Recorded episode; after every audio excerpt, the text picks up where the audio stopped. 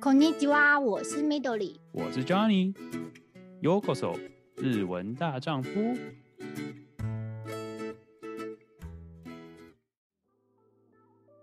欢迎收听日文大丈夫。今天我们又邀请到一位非常非常特别的来宾，Midori。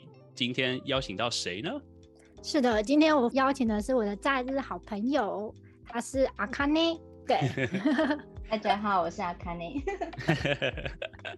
哎，那你有很好奇，就是你是怎么跟阿卡内认识的呢？为什么今天会邀请他来呢？他有四五年，我们是在二零一九年，二零一九年的三月。嗯，我记得好清楚哦，我记得很清楚，对。对，我们是在那个旅行的活动。对，那个时候是呃，二零一九年的三月，我我是在访日媒体工作嘛。那时候我们在台湾当地有呃跟读者的见面会、座谈会的活动。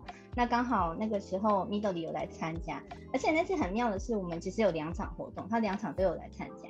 然后我第二次看到他的时候，哎、哦，就看到哎，你不是。昨天有来吗？然后对对对，昨天有来，对，因为我记得他，然后对，然后后来他就参加我们的活动，然后会后我们就是有互相留那个联络方式这样。嗯，OK OK，所以算是从读者变成朋友，也算是蛮有趣的一个缘分，对，机缘。OK OK，哎，那好奇就是说你现在是、嗯、呃在日本多久了？然后现在大概是在做什么样的工作呢？是我现在今年大概是我来日本的第八年的时间。那刚开始我是先来。读日文，留学大概一年半左右，然后就接着就是在日本就职这样子。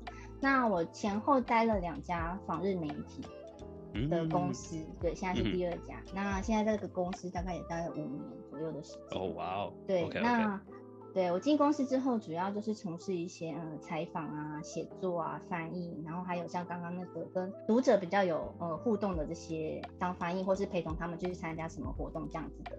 一个角色，疫情之后的和采访写作的工作其实大量的减少了，然后我的业务内容也有比较大的转变，就是主要就 focus 在跟读者互动跟交流的那一块上面，就是会办办一些线上的座谈会啊，或者是一些抽奖活动，然后发电子报，或者是直接跟他们有一些。互动的，嗯嗯嗯嗯嗯，而且我觉得其实听起来是非常不错，就是尤其是就是现在疫情也算是渐渐的要恢复成原本的样子，我相信也会越来越多，就是要知道日本讯息的话，也可以就是这会越来越多这类型的资讯吧，这就是大概是这样的情况。对对对，然后我跟 Midori 又。最近又是在在也是一样，在我们公司的活动，就是今年七月的时候，也是办一个线上的座谈会，北海道的座谈会。哎，他又来参加，嗯，所以我们又在那个活动上面，就是又非常的热络了起来。对，那在那个座谈会里面，的确是大家很想要赶快去日本，然后想要知道这疫情的两年期间，日本变得怎么样，北海道变得怎么样，分享了以前在北海道的一些美好的经验，就是一个还蛮愉快的活动。嗯嗯嗯嗯嗯，了解了解，哇，那等于是说，今天我们邀请到一位非常厉害的编辑大大 来分享他自己的经验。没有没有，小小编小编小编小编，不会不会，你谦虚了，你谦虚。呃，那呃，Midori，那今天是为什么要找阿卡尼来聊？你是想要特别聊什么样的东西呢？对，因为前阵子我看到阿卡尼在 IG 分享他去度假胜地轻井泽那个文章，所以我就觉得哇。就是其实我也去过轻井泽，可是已经是很遥远的事了。所以在看到他最近的分享，我就觉得哇，好怀念轻井泽，好希望他 来分享一下他这次的旅行，然后他去了哪里。对，而且我觉得很特别，是因为轻井泽给人家印象就是可能要开车比较方便。今天呢，我们要介绍就是不开车也可以玩轻井泽。哦，原来如此。对。我自己好奇，就是因为我自己一个算是你知道，我是一个外国人，所以说我自己对轻井泽印象真的就是像在看到《双层公寓》里面的那种轻井泽的背景啊，去度假的那种房子，然后再不然就是说可能是电影里面拍轻井泽去婚礼啦，或者是办婚宴，然后甚至你冬天去滑雪这样子。我很好奇，就是阿康你自己觉得就是轻井泽。给你的印象大概是什么样子？就是说你自己对清井泽的印象也是度假的那种感觉吗？我这一次是第二次去清井泽，第一次去的时候是几年前的秋天。那我那时候的印象可能也跟大家差不多，跟 Johnny 差不多，就是它就是一个度假胜地，然后它夏天就是很凉爽啊，然后秋天枫叶很漂亮啊，然后冬天可以滑雪这样子。再加上它从东京去非常的方便，我那次那时候是当天来回。那我这一次的话是呃有特地想要在那边住下来两个晚上这样子，所以我就订了饭店。可是我在第二次去清泽的时候，就对清泽有比较多的了解，尤其是它背后的一些历史的脉络啊什么的，就是我查了一些资料，然后我有去了一些我第一次去清泽，我有就是在访，然后也有去一些我没有去过的景点。那我觉得就是清景泽是一个很多面向的一个地方，它不是只有单纯的度假胜地，它其实历史是很源远流长的。我印象中也是，就是刚刚你说的，就是其实一天来回都可以，所以很多就是可能东京的人都是算是一个轻旅行吧，就是说不是长长程的旅行。要说你刚刚提到，就是说，哎、欸，其实你要多留两三天，好像也是可以，算是有种多选择的感觉嘛，嗯、是这个真的就是这样的情况。对，那我觉得清景泽它是一个很好搭配行程的地方。第一个，它交通很方便，它可以从东京就是搭新干线一个半小时就可以到。嗯、那你还可以从，你还可以搭配什么样的行程？你可以去草津温泉，群马县很有名的草津温泉，你那边有巴士可以直接到草津。对，所以你可以这两个行程就是搭配在一起，或者是你可以像我一样，就是住在那边几个晚上，然后你可以。享受饭店的设施，然后你可以享受到那个呃观光客回去之后那个片刻的清景者的宁静，我觉得这个是很 对很难得的。你没有住在那边，你根本没有办法体会到。嗯，晚上的清景泽这样。比如说你是住在新园那边的话，哎，观光客都回去了，你就可以在那边散步啊什么之类的，嗯，就很漂亮。对，原来如此，所以说算是也是，就是说你自己个人的推荐的话，就是说应该说就是早上跟晚上的感觉是非常不一样，可以这么说吗？嗯，大家都是去玩，所以说早上会很利用时间，到处都是非常热闹，晚上就比较悠闲一点，可以算是比较散步散心，然后真的有点轻旅行去放假放松的那种感觉。对，因为它毕竟是一个度假胜地嘛，大家去那边都是想要。追求一个心灵放松，就是身体放松的一个经验，非常推荐在那边住几个晚上，可以享受不一样的清景泽。嗯嗯，哎、欸，那那在那边当地，你刚刚说除了就是新干线到那个地方，那你在当地要怎么就是到处跑啊？嗯、对，其实我这一次三天两夜，然后我原本的设定是我在呃饭店 check in 之后到 check out 之前，就这段时间我原本预计是都待在饭店里面，其实没有塞。太多预设的行程，那可能就是利用 check in 之前或 check out 之后，然后去呃附近就是散散步这样子。嗯，对。那后来我选的这间饭店，它很好的是，嗯，它有到清景泽站接送的服务，所以我不用担心我去饭店的这段路程。然后再加上我有查到，就是饭店附近有公车亭，那个公车亭是，哎、欸，他们有那种，嗯、呃，很像三手线那种，就是环绕整个清景泽主要地区的那种。哦巴士，然后我就查了一下，哎，我可以搭那个巴士，我可以去南京景泽，就是我还没有去过的那个地方。那我就觉得，哎、嗯，我可以在第二天的时间，就是安排几个小时，然后就稍微外出这样。所以我主要在清洗的移动方式就是巴士，巴士跟步行。嗯、对，了解了解。哎，那这个巴士就是它有点，就是有有有类似像套票类的，还是就是一就是一次一次这样子的情况？嗯，它是单次单次。哦、oh，OK OK OK，了解。所以说也算是比较选择上比较自由，就是你不用担心，就是说呃太浪费那个票或什么，就是因为你是到哪里、嗯、到哪里付到哪里这样子。哦、oh，OK OK。唯一一个比较需要担心就是，的确是班次不多，所以你 要先，啊、如果你有一些预计要去的地方，你要最好先查好时刻表。对，嗯、那我会推荐，如果你是想要在当地做巴士旅行的话，你一到清醒泽的时候，你就先到北口的那个观光案内所。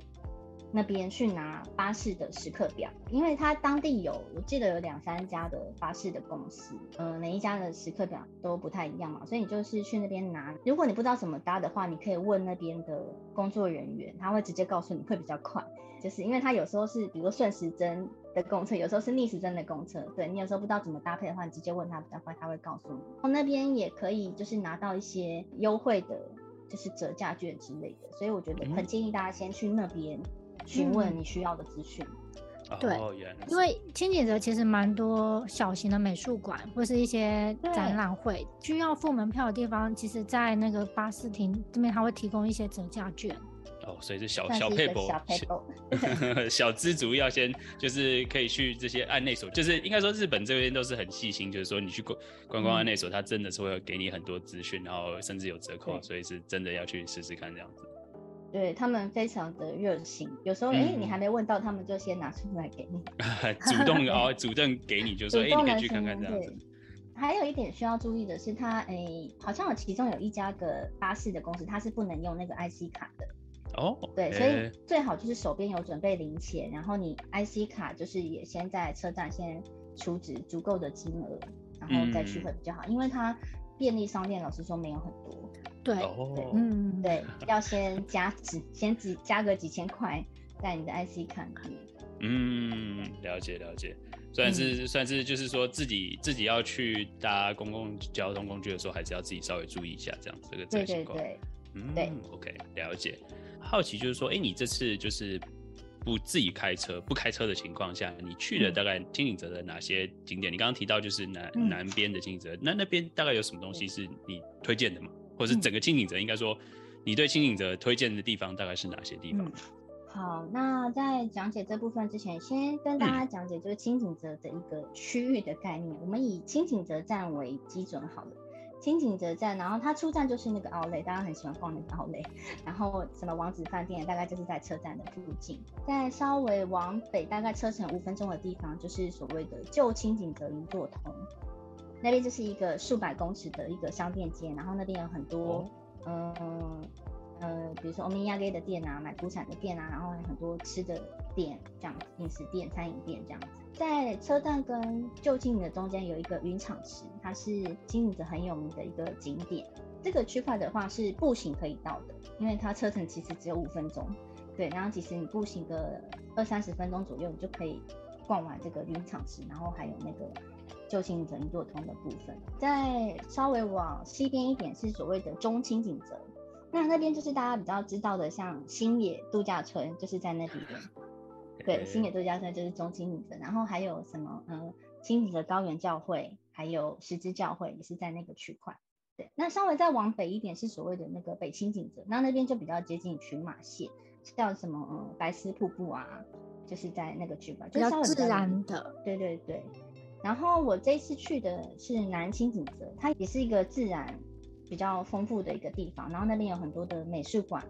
博物馆那个氛围又跟新年那边很不一样。那比较多人去南清景泽会选择就是自驾的方式，但我发现它有那个巴士也可以去，也可以蛮方便的。那南清景泽比较有名的就是一个湖叫做盐泽湖，嗯，那它就是一个湖泊很漂亮，它的就是有一些小小的山峦当做它的背景，然后有很洋风的别墅，然后有一些很很欧洲风的美术馆，我真的很推荐大家去，待会再跟大家介绍。还有一个什么绘本之声美术馆，然后一个爱尔兹玩具博物馆。嗯，那因为我嗯外出时间大概只有三四个小时，所以我也没有办法太去太多或者太深入的地方。但是其实你在盐泽湖那边下车之后，其他几个景点都是可以步行可以到的，所以我觉得你可以一起逛，像是那个呃清景泽高原文库，还有刚刚说的清井泽绘本之声美术馆。清景泽爱尔兹玩具博物馆，清景泽他有办过那个奥运的赛事，嗯，他好像冬季奥运吗？对他，我查了一下，他其实有办过，嗯，一九九八年长野冬季奥运的滨湖竞技场在那个清井泽，还有一九六四年的东京奥运的马术竞技场也在清井泽，所以他是日本唯一一个办过夏季奥运跟冬季奥运的竞技赛事的一个地方。这个风月公园，它也是在我刚刚说沿泽湖附近，就是步行可以到的地方。然后那边有当时的两个圣火台跟一些纪念碑，就放在那边。哦、对，嗯。然后大家就是逛完可以顺便去，因为在那边要搭公车，我是在那搭公车回饭店的嘛。那边就是可以也可以顺便去看一下，嗯、很特别。嗯，了解了解。对，还可以体验当时的那个圣火的气势。嗯。嗯对，那个圣火台就是还蛮大的，这样就是还蛮有代表性的一个景点，嗯、但是它就是藏的有点角落，大家可能不是太好找。它有一点就是藏宝游戏，你还要找它一下。对对对对对，但是我确定那个 Google 地图上面有，你可以用 Google 地图找一下。对，那我大概三四个小时吧，我就是走了这些点。但我老实说，它其实可以花时间慢慢逛。嗯，我这次就是有比较有一点踩点式的，然后就去看一下，我觉得它是很值得去深入的。嗯。嗯嗯，哎、欸，那好奇就是说，这样的行程，就是除了不只是刚刚提到的南的地方，就是可能北、东、西这样子。你如果说都想要体验的话，大概要花多久啊？嗯、如果说就是呃，可能去去住住星野，然后去看教堂，嗯。嗯、然后到圣火，对，然后甚至到群马那边的话，嗯嗯嗯、这样子大概可以花多少时间？如果都想体验看看。我我这次其实也有去了，就是中青景泽那边，然后也有去旧银座通。那我觉得，如果你全部都想去的话，三天两夜是最适合的。嗯，嗯，对，因为它毕竟也是山里面嘛，它有时候比如说依照季节不同，它可能日照时间比较短。什么之类的，然后还有加上你会受限于公车的时间，对，那我会建议就是三天两夜会比较妥当。嗯，哦，原来如此，OK，所以说那也还不错，就是不会说太久时间，嗯、主要就是哎三天两夜可以几乎就是都体验到是完全没有问题的，完全没有问题。哎，那不错，听起来算是一个蛮吸引人的，就是因为也不会说离东京太远，嗯、你不用说特别有坐个好几个小时的车去，所以感觉就是真的就是。日本东京，大家会去会去的地方是没有，也不是没有道理的。嗯，没有错。嗯嗯嗯，啊、哦，听起来真是很棒，可以下次决定去清景泽，顺、嗯、便可以去滑雪之类的。如果是冬天去的话，好像真的不错。真的一定要去。其实我就是采访跟旅行很多很多地方，我觉得很日本很少有一个地方像清景泽这样，几乎一年四季都是它的旅游适合的地方。嗯嗯嗯嗯，它一年四季可以。做的事情真的很多，比如说就是夏天嘛，我们就是可以去从事一些户外活动啊，对啊，你可以去就是散步干嘛的。然后秋天的话就是枫叶，那冬天的话就是你说的滑雪，然后你也可以逛啊，如果很冷的话，你可以去逛逛奥莱，对，那你也可以体验到就是就是赏雪嘛，就是台湾人都很喜欢下雪，对，那你还可以怎么玩？比如说你可以跟呃家人朋友就是住一栋小木屋，你们在里面就是。对，一起共享一段就是彼此的时间，我觉得这也是一个很好的体验方式。对，那呃春天的话，你可以去赏樱。那赏樱的话，你可以搭从轻井泽搭那个信浓铁道到，比如说小一个有一个地方叫做小猪，它其实是呃小猪市，它不是轻井泽，但是它就是搭信浓铁道待二三十分钟的一个地方。那那边它以前是一个日本城基。所以它有一些呃，有一个日本的庭园，然后也有樱花。如果你想要体验就是日式的赏樱的行程的话，你可以去那边。对，所以它就是一年四季都很适合去旅游，然后很适合带长辈、带小孩、带毛小孩。我有看到很多日本人带他们的小宠物，然后去那边就是散散步什么的。对，它就是很适合各种年龄层跟团体。嗯嗯嗯，地方，嗯，呃、欸，对，因为我记得啊，就是因为日本有一些书店，它都会放贩售那个景点的杂志，然后通常呢，清景泽的那个杂志上面都很多毛小孩，而且他的毛小孩都是那种大型狗，啊，对，是它的大型狗，有时候还好好多只，对对，有时候还带好多只。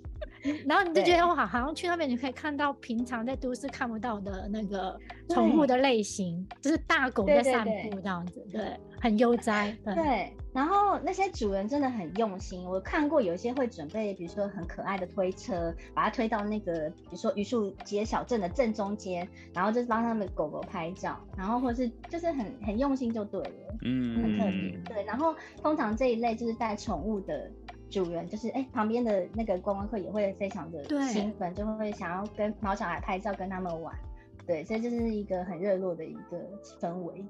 对对，我觉得轻井泽真的蛮特别，因为它除了就是悠哉行程之外，我还有看到有些人会去骑脚踏车，它是蛮适合骑脚踏车的一个景点。哦、嗯，大自然也很多，但是也是设计，就是脚踏车道也算是设计的蛮好的。嗯嗯，那边规划的真的很不错，而且脚踏车你可能又看到跟公车路线一个不一样的风景，你可以去走他们。Oh. 对，我就是上一次秋天去的时候，我有骑脚踏车，嗯，我就是骑到那个林荫大道啊，然后你去看那些别人的别墅，然后就很。对，别墅区也蛮多的，对，不像在日本，不像在日本，对。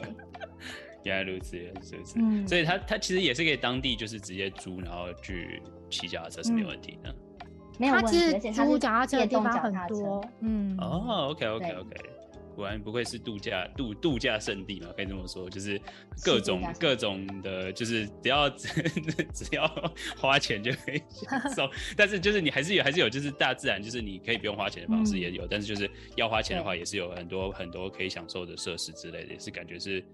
就像你说的，就是规划的非常好，就是一年四季各种时间都有不一样的活动这样子。但其实脚踏车可能比较限于就是夏天跟秋天，冬天可能不太适合。嗯、如果下雪之后啊，对，地板会湿滑，就比较不适合。嗯嗯嗯嗯，了解。所以就不过不过就像你说的，就每个季节都有适合你到轻井泽，你不用怕，就是没东西都会有适合你，嗯、就是你想你会想想要去做的事情。